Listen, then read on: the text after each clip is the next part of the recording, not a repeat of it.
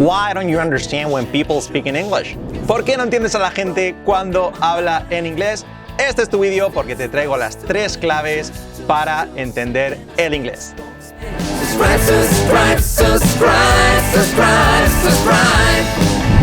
So we're back here y lo que os digo, ¿por qué no entendemos el inglés hablado? Bueno, más que por qué no lo entendemos, hoy os voy a decir qué tienes que hacer para comprenderlo, para entenderlo. No es tan complicado. Si tu problema es que cuando alguien habla inglés es, como si te estuvieran hablando ruso o chino y de pronto dices, si escrito lo entiendo, o a mi profesor de la academia lo entiendo o a Sofía Vergara la entiendo, pero sin embargo a un nativo cuando empieza a hablar o ve una película en inglés o una serie en versión original, de pronto no los entiendo nada. Es como si tuvieran lo que decimos, una patata en la boca, un zapato en la boca, ¿no? Bueno, eso es porque dista mucho, mucho, mucho. El inglés que hemos aprendido, académico, y que realmente no es un inglés real que nos ha enseñado el profesor de la típica academia o de tu colegio que te hablaba así, hello, my name is Carlos. Do you like my t-shirt? Te hablan así como niño de cuatro años y luego la realidad es que el inglés real no es así. Es un inglés mucho más fluido y mucho más rápido, con unión de palabras, con todo, que nunca, nunca nos lo han enseñado. Lo que decimos aquí nos han enseñado un inglés que no existe, totalmente diferente. Por lo tanto, es muy normal que no lo comprendas. Así que no te preocupes, que si estás preocupado diciendo, no, es que yo se me da fatal o yo es que no valgo, no. A todo mundo nos pasa lo mismo, pero es normal que no lo comprendas porque te lo han enseñado muy mal. Ahora dicho esto, ya que ya sabes que no es tu culpa, simplemente que te lo han enseñado mal, vamos a ver, lo dicho, las tres claves para entender bien el inglés, para comprender los nativos, para comprender películas, series, canciones y sobre todo que no te entre ese pavor, ese miedo, eh, ese bloqueo cuando alguien te habla en inglés que dices, uy, estoy más preocupado realmente de comprenderlos, de ver si los entiendo, que de realmente la información que me dan. Entonces así es muy, muy complicado. Pero yo hoy os voy a dar, lo dicho, las tres claves para comprenderlo, para comprender el inglés. Y la primera clave es el contenido. ¿Qué quiere decir con el contenido? Que para entender el inglés, algo tan obvio, tenemos que saber inglés. Tenemos que conocer las palabras, las frases, las estructuras, los giros, expresiones. Si no, es muy, muy complicado. Y hay mucha gente que dice, no, pues te pones la radio o escuchas canciones y ya aprendes inglés.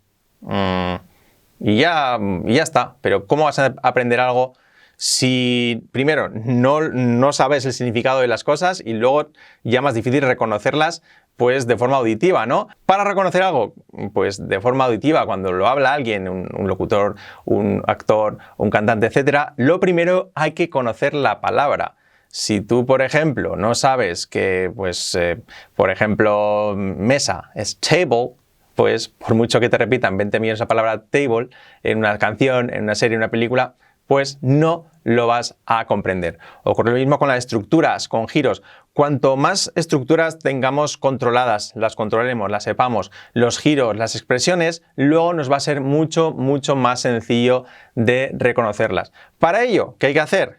Pues lo primero de todo es aprender inglés, aprender vocabulario, aprender pues las frases, las estructuras, etcétera, etcétera. Porque si no, mm, es un error típico que decimos, bueno, ahora estoy aprendiendo inglés, bueno, he empezado a aprender inglés, voy a ponerme una serie o una película, o a ver si entiendo esta canción. Es imposible, si el 95% o 99% de las palabras que digan no vas a saber qué quieren decir. Es como si te ponen una canción ahora en ruso, pues no vas a comprender nada. Es así, por mucho que te la pongas 20 millones de veces. Por lo tanto, la clave número uno es el contenido.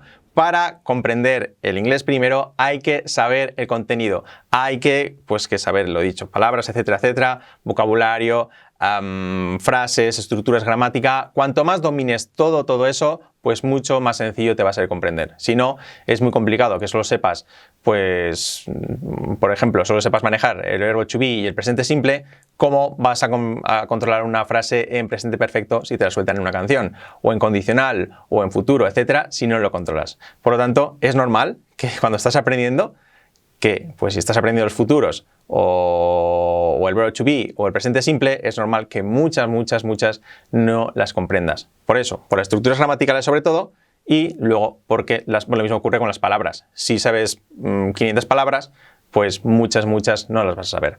Conforme vayas sabiendo más palabras y más estructuras gramaticales, te va a ser mucho más sencillo el, pues, el comprender eh, pues, cualquier contenido sonoro. ¿no? Y lo mismo ocurre con expresiones y giros y demás. Si no las conoces, pues es muy complicado que luego en una película, canción, em, radio, vídeo, etcétera, lo comprendas. Por lo tanto, contenido. Hay que aprender primero para luego poderlo reconocer. Vamos con la clave número 2, que es la calidad. Lo que se aprende hay que aprenderlo con calidad. Y en este aspecto me refiero sobre todo a la pronunciación. Nuestro lema es Sound good, understand better. ¿Qué quiere decir? Suena bien, comprende mejor. Y eso diréis, ¿qué es? Bueno, pues relacionado con lo que he dicho antes, que realmente nos ha enseñado un inglés que no existe, si aprendemos las palabras mal pronunciadas, no solo palabras, palabras y frases mal pronunciadas, luego, cuando un nativo nos la diga bien, nos va a ser casi imposible reconocerla. O la vamos a reconocer, pero nuestro cerebro va a tener que hacer el doble de esfuerzo. Un ejemplo. Si digo, por ejemplo, esta frase, ¿quieres una manzana? Palabras, frase sencilla, ¿no? Y pero es lo lógico que hayamos aprendido. ¿Do you want an apple? O ¿do you want an apple? ¿Do you want an apple? Lo hemos aprendido así. ¿Do you want an apple? ¿Qué ocurre? Que un nativo nunca va a decir ¿Do you want an apple? o an apple, que no sé por qué en España hemos aprendido o apple o apple. bueno, será por la marca a lo mejor. La cuestión es que un nativo diría, hey, do you want an apple? Do you want an apple? Do you want an apple? Do you want an apple? Do you want an apple? Lo diría así, uniendo palabras con buena pronunciación. Y tu cerebro dirá, wow, ¿qué es esto que me llega aquí por el, oído que no lo reconozco? Y sin embargo sí que lo debería reconocer, porque en su archivo tiene Do you want an apple? Pero le llega, le llega el impacto de Do you want an apple? Es normal que tu cerebro no lo reconozca, porque tiene un archivo totalmente distinto, caducado, bueno, no caducado, inexistente, que nunca ha existido en inglés real. Ocurre lo mismo cuando a tu viejo ordenador le quieres programar el último software que hace el ordenador, empieza a crujir, se empieza a atascar ventanitas por todos lados, pues eso le pasa a tu cerebro cuando no comprende el inglés, cuando le llega un impacto, cuando le llega una frase o una palabra que realmente él la tiene mal archivada. ¿La acabará reconociendo? Pues puede ser, pero con un triple esfuerzo que acabarás cansadísimo como, como si hubieras hecho un examen de, de física casi, ¿no? Entonces es muy importante eso, aprender bien la pronunciación. Pues palabras sencillas, como por ejemplo familia, que hemos aprendido toda la vida, family, bueno, está bien, pero un nativo diría, esta es mi familia, this is my family, family, this is my family. No es lo mismo. Em, pues la palabra morado, purple, que hemos aprendido, purple, purple, pues no. Un nativo diría purple.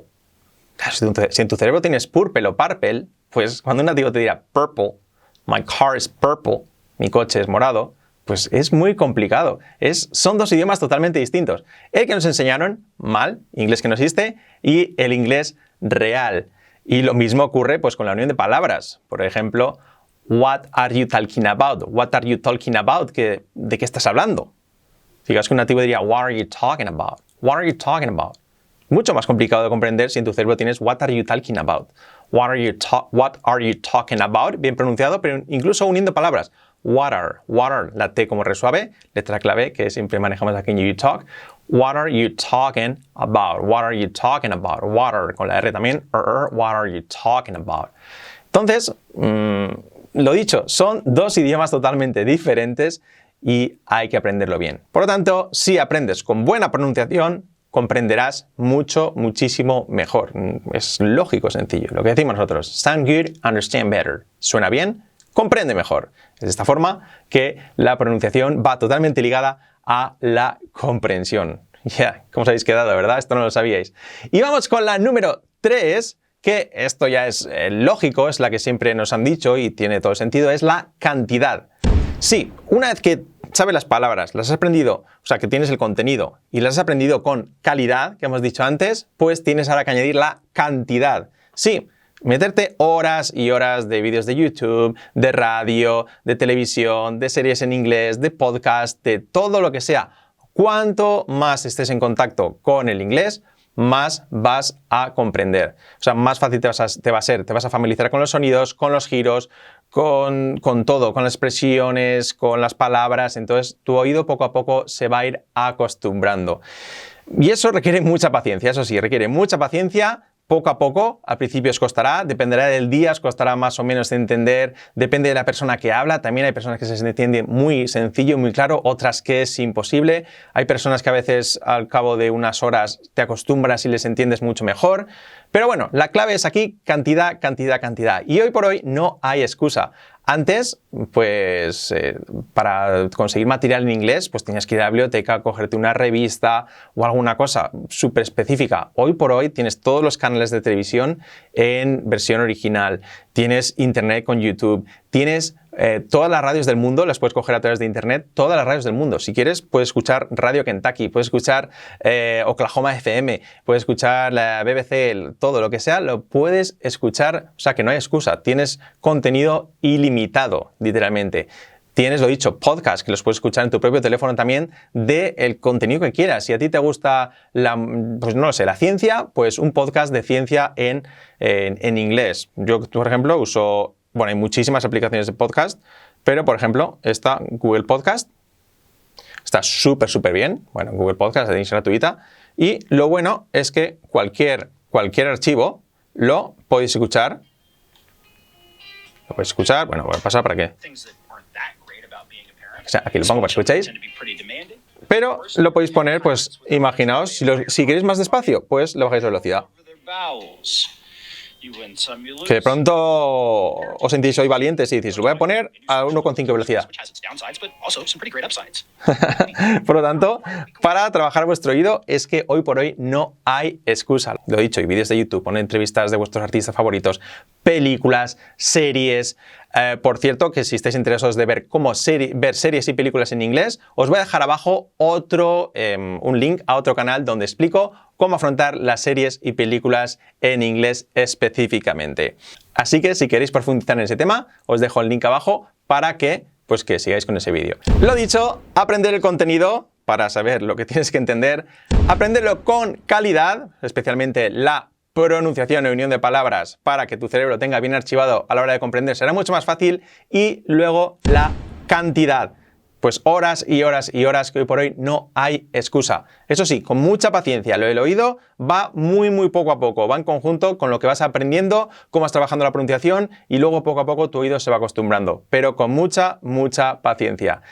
Si os gusta nuestra filosofía de enseñar, abajo tenéis una clase totalmente gratis con Fran y conmigo. Simplemente en el link de abajo accedéis a cambio de vuestro nombre y vuestro email, totalmente gratis para vosotros. Hablamos sobre nuestro método YouTalk, uh, nuestra plataforma YouTube Plus, nuestra filosofía de inglés, lo que aprendimos nosotros, cómo lo aprendimos, nuestros problemas con el inglés, todo, todo, todo.